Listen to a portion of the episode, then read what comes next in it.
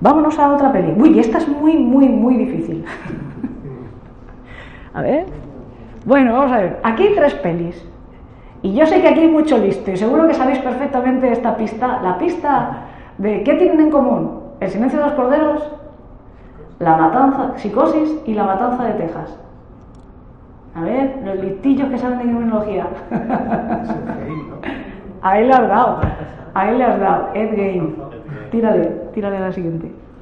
Efectivamente. Buffalo Bill, que no sé si os acordáis que en El silencio de los corderos es que siempre en las, en las novelas de Tom Harris y por lo tanto las películas que se han hecho a partir de sus novelas siempre está Aníbal Lecter por allí, que es además el que se lleva todos los laureles y el pobre asesino protagonista nadie le hace ni caso. Dices, Jolín, está el dragón rojo ya, pero es que está Aníbal Lecter. Y aquí está Buffalo Bill ya, pero es que está Aníbal Lecter.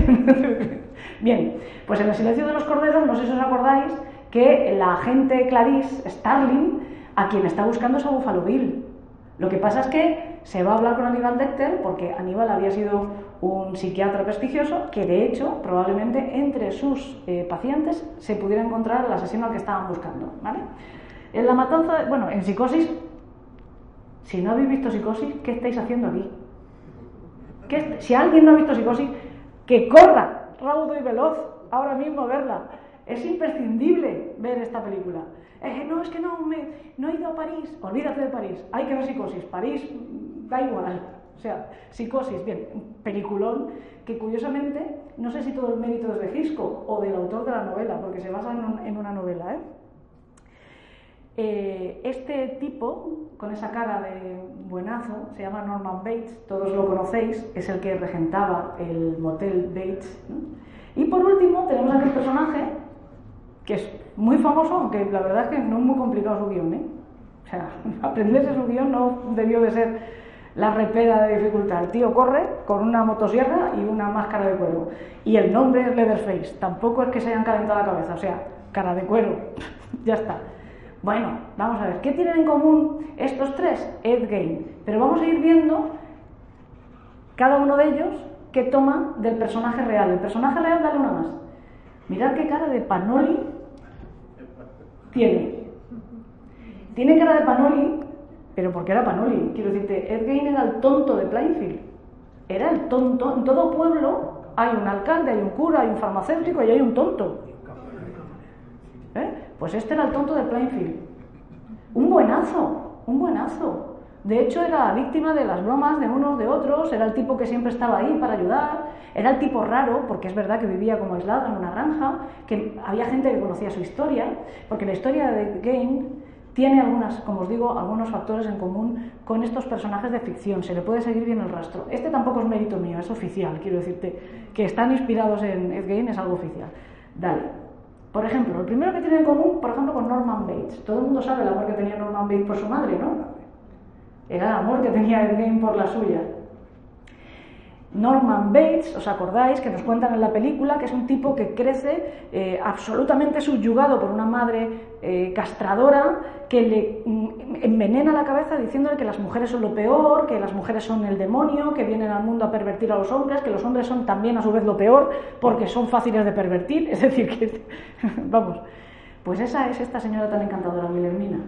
Era así. O sea, así. A Ed primero odiaba a su marido, que le dio dos hijos. Odiaba a su marido porque era un hombre. Entonces lo machacó y el hombre, desesperado, acabó cayendo en la bebida y aún fue peor, claro, hasta que finalmente se murió. Y toda la vida Ed oyó a su madre decir, tú tenías que haber sido una niña. ¿Por qué tienes que ser un hombre? Tú tenías que haber sido una niña, tú tienes que haber sido una niña, tú conmigo, no te dejes ir con ninguna mujer, que las mujeres te van a engañar, quieren sacarte, quieren, quieren pervertirte, tú con mamá, tú con mamá, tú con mamá. Y Ed Gein con mamá. O sea, Ed Gein no nació tonto, seguramente, lo volvieron tonto. Lo volvieron tonto porque es que no lo dejaban ir ni a respirar. Hay un momento en el que es tan dependiente y una historia que nunca ha quedado demostrada, pero como os decía, tiene un hermano mayor, un hermano que llega un momento que dice, estoy hasta el gorro de Guillermina, estoy hasta el gorro, quiero echarme novia, quiero eh, salir, quiero divertirme. Y eh, antes de atreverse a dar ese paso, se va de caza con su hermano y vuelve solo uno, Eddie. el hermano, rebeldón, muere en un extraño accidente. Bueno, pues ahí continúan en su granja de Plainfield, Wilhelmina y Ed, perfectamente acoplados, tú con mamá, tú con mamá, hasta que Wilhelmina pues muere, le toca, le llega el turno y se muere, y deja a Eddie solo. Y Eddie se queda solo ante un mundo que no conoce en absoluto.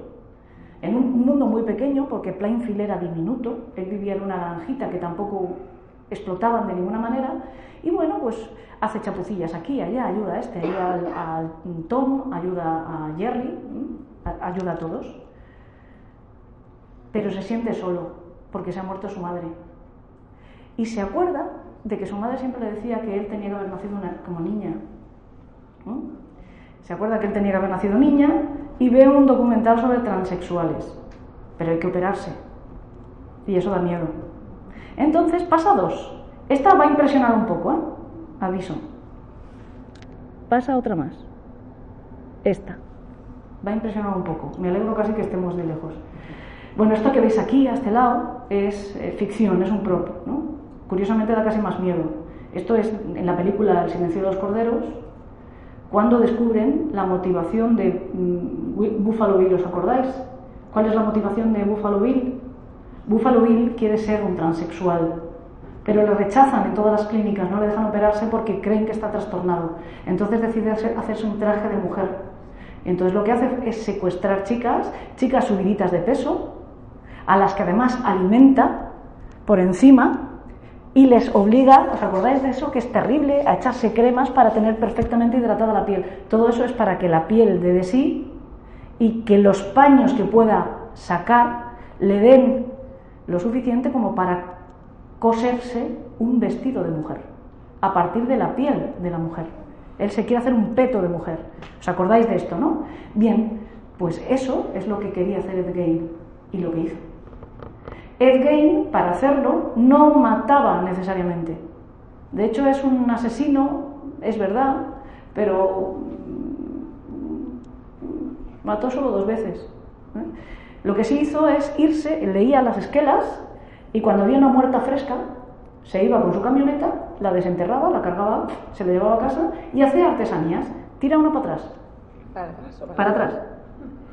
Aquí no sé si se ve bien, porque aquí quería destacar solamente la máscara de cuero. Pero esa máscara de cuero es la cara de un muerto. Tenía un cinturón hecho de pezones.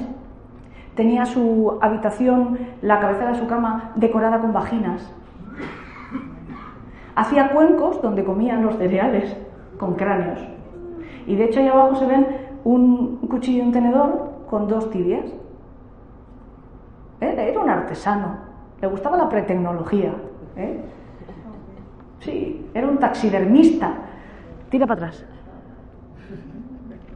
Como Norman Bates, ¿os acordáis que era taxidermista? Que tenía todo lleno de... Pues él también, de hecho, disecaba cabezas disecaba cabezas. Como os digo, mató dos veces. En la primera vez desapareció una señora del pueblo, una señora que, bueno, después empezó a decir que recordaba mucho a Wilhelmina. Eh, un misterio, nunca se resolvió. Y una segunda vez, unos años después, que todos los hombres del, pueblo, porque era cuando él aprovechaba, se habían ido de caza y el único que se había quedado en Plainfield era él. Y esta señora que tenía, regentaba pues, una tienda de estas tipo ferretería, pero que venden de todo, que vendían de todo en, tierras eh, montañesas estadounidenses, ¿no? que lo mismo te vendía una motosierra que una escopeta, de hecho fue algo así. ¿Esta escopeta cuánto la vendes? ¿Y tiene munición? Sí, a ver, esa es la munición y esa es la escopeta, vale, pum. Así fue. O sea, directamente. ahí sí que le pillaron porque Ed ya os digo que no era brillante. ¿eh? Entonces, el último registro de la tienda estaba su nombre. Estaba su nombre. De la primera víctima, de hecho, en el bar de vez en cuando se reían de él y decían, eh, eh, tú te podrías haber casado con ella, tú habrías hecho muy buenas migas con ella. Y él decía en el bar, sí, está en mi casa. Y todos decían, ¿qué, qué humor tan extraño tiene el tonto. Sí, estaba en su casa. Pues pasó lo mismo con esta segunda víctima, que cuando fueron a su casa se la encontraron, pues como la hemos visto antes, más, esta, esta, esta de aquí como si fuera una res. Como si fuera una res. Y habéis visto que con Leatherface tiene en común que Leatherface, el personaje, se supone que tiene un, retraso mental severo, no es el caso de Ed Gein, no era un retraso mental severo, pero como os digo, era el tonto del pueblo, y la máscara de cuero, y también creo, yo no recuerdo hace millones de años que vi Matanza de Texas, pero me parece que, la familia de por sí es necrófila, ¿no? Algo de necrofilia también hay en el caso de Gain. Con Norman Bates muchas más cosas. Esa actitud completamente apocada, ese miedo a las mujeres y al mismo tiempo fascinación y atracción, ese, esa relación enfermiza con la madre y la taxidermia, que es importante también. Y con Buffalo Bill, el deseo de convertirse en mujer y ese método tan extraño de intentar hacerlo porque una de las cosas que encontraron en casa de Game es que se estaba construyendo un peto a partir de cadáveres de mujer. Obviamente no estaba bien de la cabeza, así lo determinaron los médicos y estuvo en un hospital psiquiátrico muchísimos años. Finalmente quisieron que compareciera ante el tribunal porque el, pueblo, la sociedad siempre en estos casos quiere eh, una cierta forma de justicia, venganza, ¿no? Quiere que un tribunal lo condene eh, a, cárcel, no un enfermo que lo metes y lo mismo sale en dos días, ¿no? Quería que lo condenaran y sin embargo cuando acudió eh, de nuevo el tribunal dijo es que es imposible, no se le puede juzgar porque realmente este hombre tiene una gravísima enfermedad mental, una esquizofrenia brutal. De hecho fue un recluso paciente absolutamente modélico. Poco a poco se fue apagando, era un hombre tranquilo, poco a poco se fue apagando, casi ni hablaba eh, completamente subyugado en otra realidad y, bueno, pues se murió en, una, en un hospital psiquiátrico. Vámonos. Bueno, esta ya creo que es la última. He dejado el plato fuerte para el final. Es la última y no sé si me van a echar antes de que pueda contar todo lo que tengo que contaros de este tío. No os iba a dejar yo sin deciros quién es Aníbal Lecter. Aníbal Lecter traigo el silencio de los corderos porque vamos a hablar de el gran asesino del cine de todos los tiempos, ¿no? Que es este tipo tan majo, dale una, aquí tan formalito, no sé si le veis bien, es una escena, yo creo que es la primera vez que le vemos, ¿eh? cuando llega Starling a, a, esa cárcel, a la cárcel donde tienen esa cárcel especial, por cierto, mira, lo podía haber traído no lo he traído, hay una celda así en Inglaterra para un único preso, pero a ese no lo he traído para hablaros de él. Y bueno, mejor porque si no, no nos daba tiempo. Bueno, eh, no, no te preocupes, déjalo ahí un momento. No sé si recordáis, la primera vez que lo vemos, él está a un metro más o menos del, del, metaquilato, impecable con su mono, recto, con su celda perfectamente ordenada, esperando a Starling con esa cara impertérrita que tiene Anthony Hopkins, que es curioso, la primera vez que yo vi la peli no me encantó Anthony Hopkins y cada vez que la veo me gusta muchísimo más, me gusta muchísimo más. ¿eh? Y aprovecho para recomendaros también la serie Aníbal. Es una forma de ver completamente distinta al personaje, pero a mí me encantó. Bien, quizás es más reconocible así.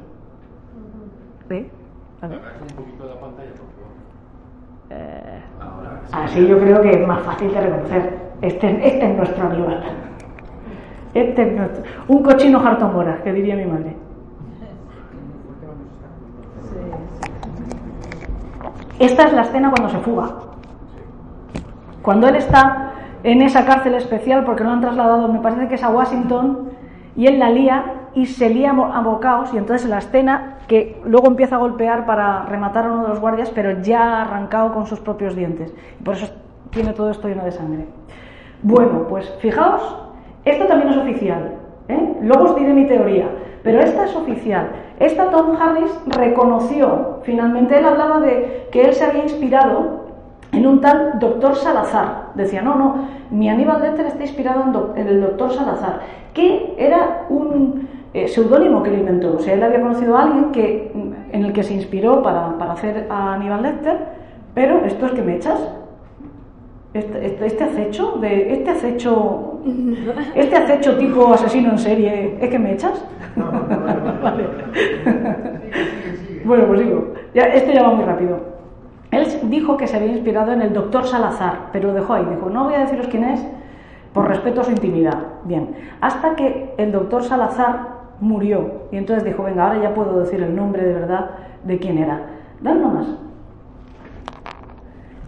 este señor que no se le ve casi, que es cuando, eh, más o menos, más o menos un poco antes de cuando él conoce, cuando Harris le conoce, en realidad se, dio a conocer cuando dejó su nombre de verdad, dale una más, ya tenía este aspecto. Aquí sí que voy a leeros porque he encontrado una descripción muy pormenorizada del propio Harris de su encuentro con este tipo. Este tipo, que no se llamaba Salazar, se llamaba doctor Alfredo Valli Treviño, se lo encontró Harris cuando él trabajaba para la revista Argosy y le mandaron a Monterrey, a la cárcel Topo Chico León, a entrevistarse con un asesino que estaba condenado a muerte por tres homicidios. Un tal Dayex Simons. Bien, eh, una de las cosas que hizo estando en la cárcel es entrevistarse con el médico que había salvado la vida a Simons, porque Simons había intentado fugarse, le había, un guardia le había desterrajado un tiro y un médico de la prisión consiguió salvarle la vida. Y se encontró un tipo fascinante, que entre otras cosas tuvo una conversación con él en la que este doctor Valli Treviño le dijo, señor Harris, ¿cómo se sintió cuando miró a Simons? ¿Llevaba gafas de sol en la celda? ¿Diría usted que, llevaba las gafas, que llevar las gafas de sol añadiría un elemento de simetría a su rostro? ¿Que mejoraba su apariencia? Todas estas preguntas nos recuerdan un poco a alguien. Sobre todo la primera. ¿Cómo se sintió cuando miró a Simons? Querida Clarice. ¿No es un poco Aníbal Lecter? Es un poquito Aníbal Lecter, ¿eh? Bien, le preguntó a Harris, ¿giraba la cabeza Simons mientras hablaba? Unos 10 grados a la izquierda. Es que es muy Lecter. ¿Cree que Simon es feo? No le han dejado muy bien el labio, ¿verdad? Porque Simons tenía un labio leporino. ¿Verdad que eran guapas las víctimas de Simons? Y para terminar este diálogo de preguntas, tal, le dijo, señor Harris, cuando vaya usted a entrevistarse con Simons, no lleve gafas de sol, porque podría ver su reflejo en ellas y eso le atormenta mucho por su deformidad física. Hasta luego. Y cuando se despidieron, Harris le dijo, espero tener la oportunidad de tomar con usted en un futuro una copa o un café. Y el doctor Valle Treviño le dijo, por supuesto, estaré encantado. Y se marchó. Y entonces fue cuando Harris supo que estaba condenado a muerte por asesino, que efectivamente era médico, pero que era un recluso, que unos años antes había matado, descuartizado y enterrado a un joven que a su vez había sido su amante.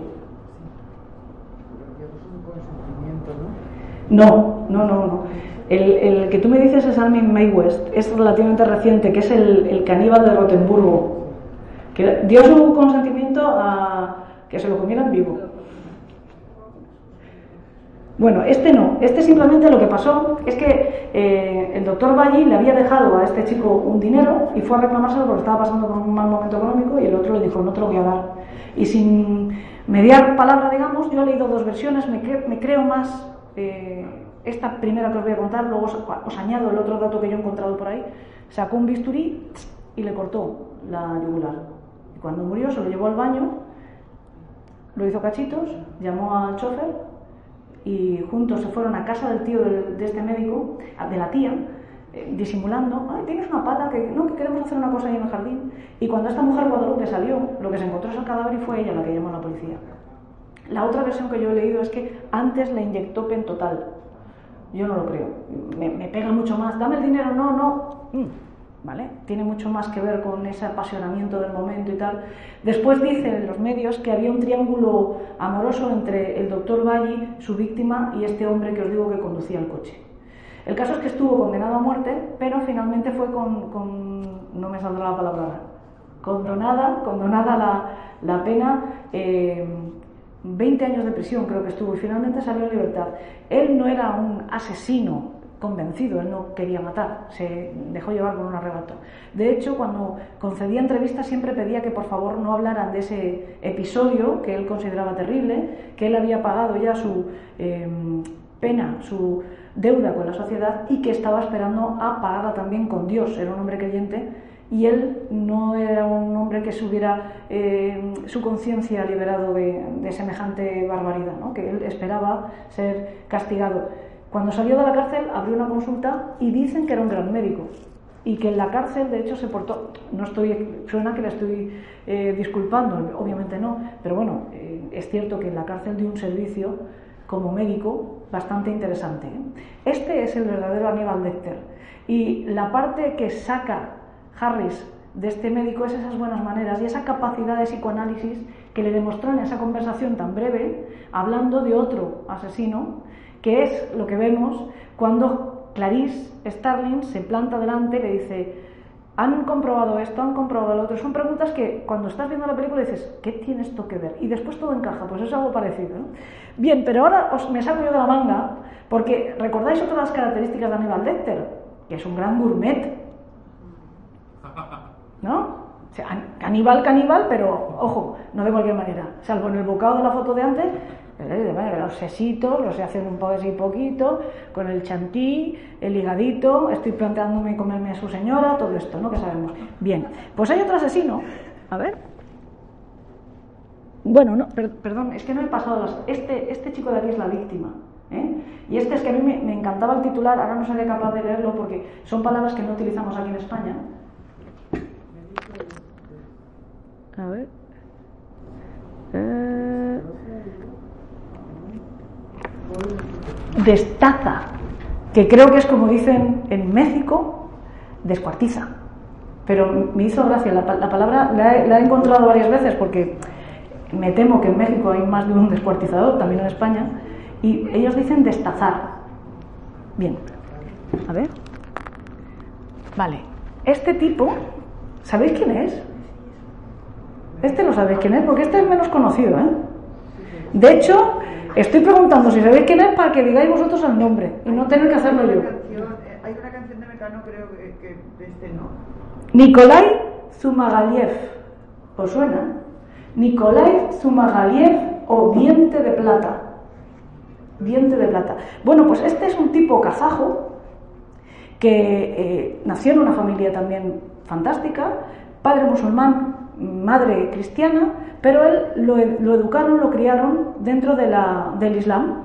Lo que pasa es que él tenía una perturbación mental que no se había detectado, de hecho se detectaría años después, que es lo que dicen que le radicalizó, porque este tipo hace una interpretación del Corán donde las mujeres salimos muy mal paradas muy mal paradas. Es de los que las mujeres eh, son eh, de segunda categoría, están aquí para servir al hombre, etcétera, etcétera. Entonces este hombre entra en el ejército y eh, viaja, viaja hasta Alemania y en Alemania ve a las mujeres comportarse con libertad y esto le saca de quicio. No puede con ello, no puede con ello.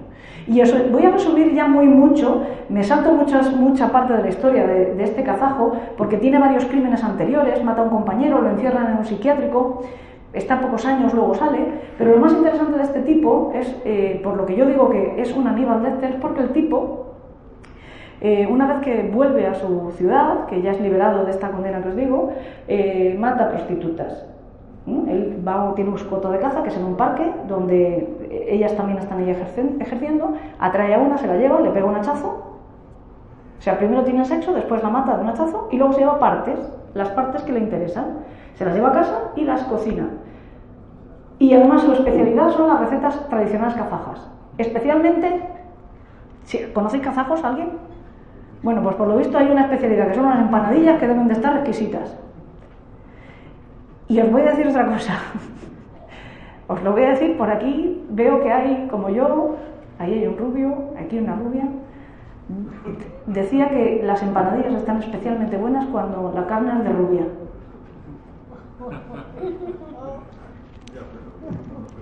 No me digáis.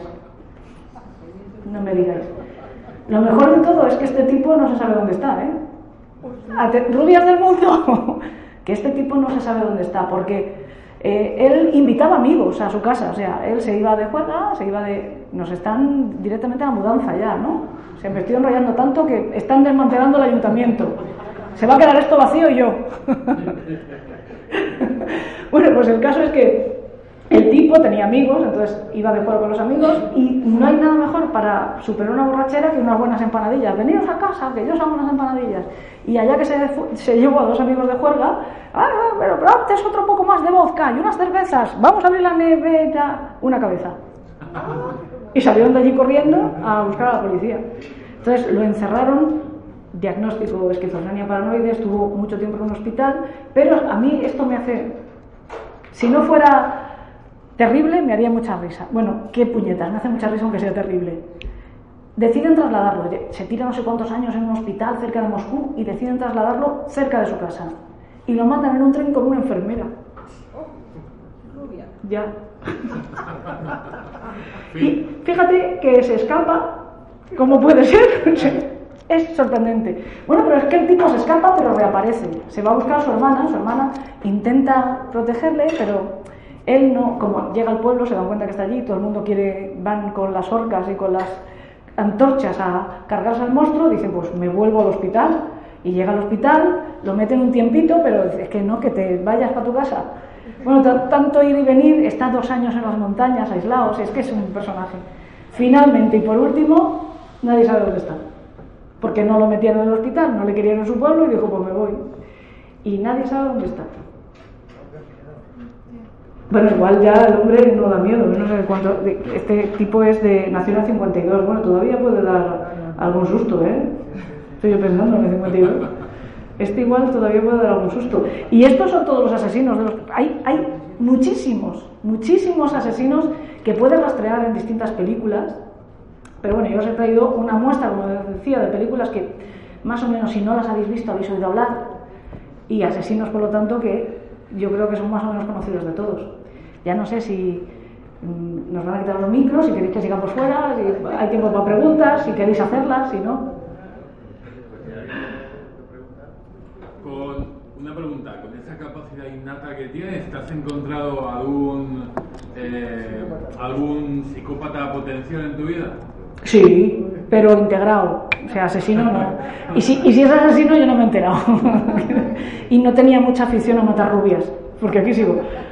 Pero sí. ¿Y, tú cómo, cómo reaccionas ante una persona así? Porque claro, si se da cuenta que tú te das cuenta que él es, entonces... O sea, Fue una situación bastante graciosa. Fue una situación bastante graciosa, además. Lo que pasa siempre. Eh, eh, el psicópata en cuestión era mi novio. Lo dejé, dije, ups. Sí, sí. No, es verdad. Bueno, quiero decirte que esto, supongo que es fácil decirlo de un ex. No lo digo porque sea mi ex. ¿eh? Yo he tenido otros novios que no lo eran y también son ex. Pero tuve uno, es verdad, tuve uno que, que además yo por aquel entonces era cuando me estaba poniendo muy en serio a estudiar criminología, estaba muy con los test de Jade y todos estos, y un día, medio de broma, porque él también estudiaba criminología, sí, eh, sí, es que era una... Que dije yo, oye, ¿por qué pasas todas, por qué pasas las no sé cuántas preguntas de Jade Feten? Y él hizo, dije, vale, hasta luego, hasta luego, Mari Carmen, y ya. Eso creo que es de lo poco que puedes hacer cuando te encuentras con un psicópata, es irte en la dirección contraria, porque mm, los vemos, a ver, no es tan raro, dicen que solo hay un 10% de la población que es psicópata, pero no es tan raro encontrarse con uno. Eh, de hecho, lo que sí es muy frecuente, psicópatas puros no, no es tan común, no, no es tan frecuente, ni siquiera los eh, psicólogos forenses se encuentran fácilmente en prisión psicópatas puros, no. Pero lo que sí que es muy fácil es encontrar comportamientos psicopáticos. Y de hecho, todos, todos, supongo que excepto algún que otro santón, todos tenemos comportamientos psicopáticos. No muy dañinos, no muy perversos, comportamientos que una vez que somos conscientes despiertan nuestra conciencia, porque nosotros sí somos, los que no somos psicópatas, quiero decir, somos empáticos. Entonces, en el momento que tú has hecho algo, eh, os voy a poner un ejemplo muy burdo, ¿vale? alguien que se te acerca pidiendo y tú dices, ah", y ni lo miras, ni lo miras. Ya no, tu mente automáticamente te engaña y te dice aquello de, ah, seguramente que lo quieres para vino, o búscate un trabajo, o todas esas excusas que nos ponemos, ¿no? Para, ah, o tengo prisa, lo que sea. No te has puesto en su piel. Si te pones en su piel, igual sí le das. ¿eh? Estás, por lo tanto, pecando de no empático. Eso es un comportamiento, no sé si sería correcto, a lo mejor un, psicólogo especialista me diría, hombre, tampoco te pases, no, no es psicopático, pero que, como ejemplo de lo que quiero decir, vale. Vale. Bueno, pues, ¿puedo, devolverle la pregunta? ¿Y que tengo capacidad innata para encontrarme psicópatas, ¿cómo es esto? No, no, no, que, que con tus capacidades, que supongo que habrás podido detectar comportamientos psicopáticos. No sé yo estas capacidades, luego me las explicas. ¿eh? No, no sé. Perdona, que era una broma. Ya está, ala. Bueno, pues yo creo que eh, con esta intervención maravillosa de Elena hay que darle un súper aplauso, ¿no? Gracias. Aplauso a vosotros por organizar. A ver, esto sí que quiero que lo grabes, que cunda el ejemplo, que parece que es verdad que los que tenemos afición por otras realidades, etcétera, es fácil encontrar congresos, eh, jornadas, eventos que tienen que ver ¿no? con todo eso. Pero qué raro es encontrar eventos en los que se pueda hablar de criminología a nivel usuario. ¿eh?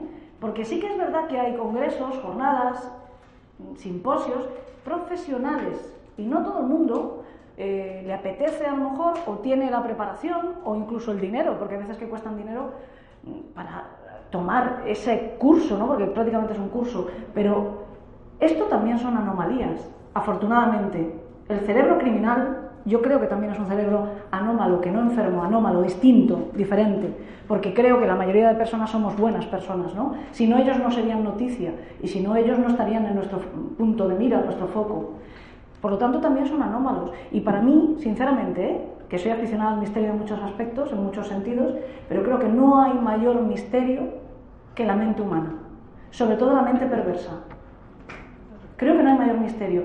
Así que el aplauso debe de ser para la Asociación Valenciana de Ciencia y Misterio por atreverse a organizar una jornada de divulgación sobre temas como el crimen, que con esto sí convivimos, con los fantasmas a lo mejor no, con los ovnis a lo mejor no, con todo eso a lo mejor no, pero con esto desgraciadamente sí convivimos día a día. Así que el aplauso para ellos.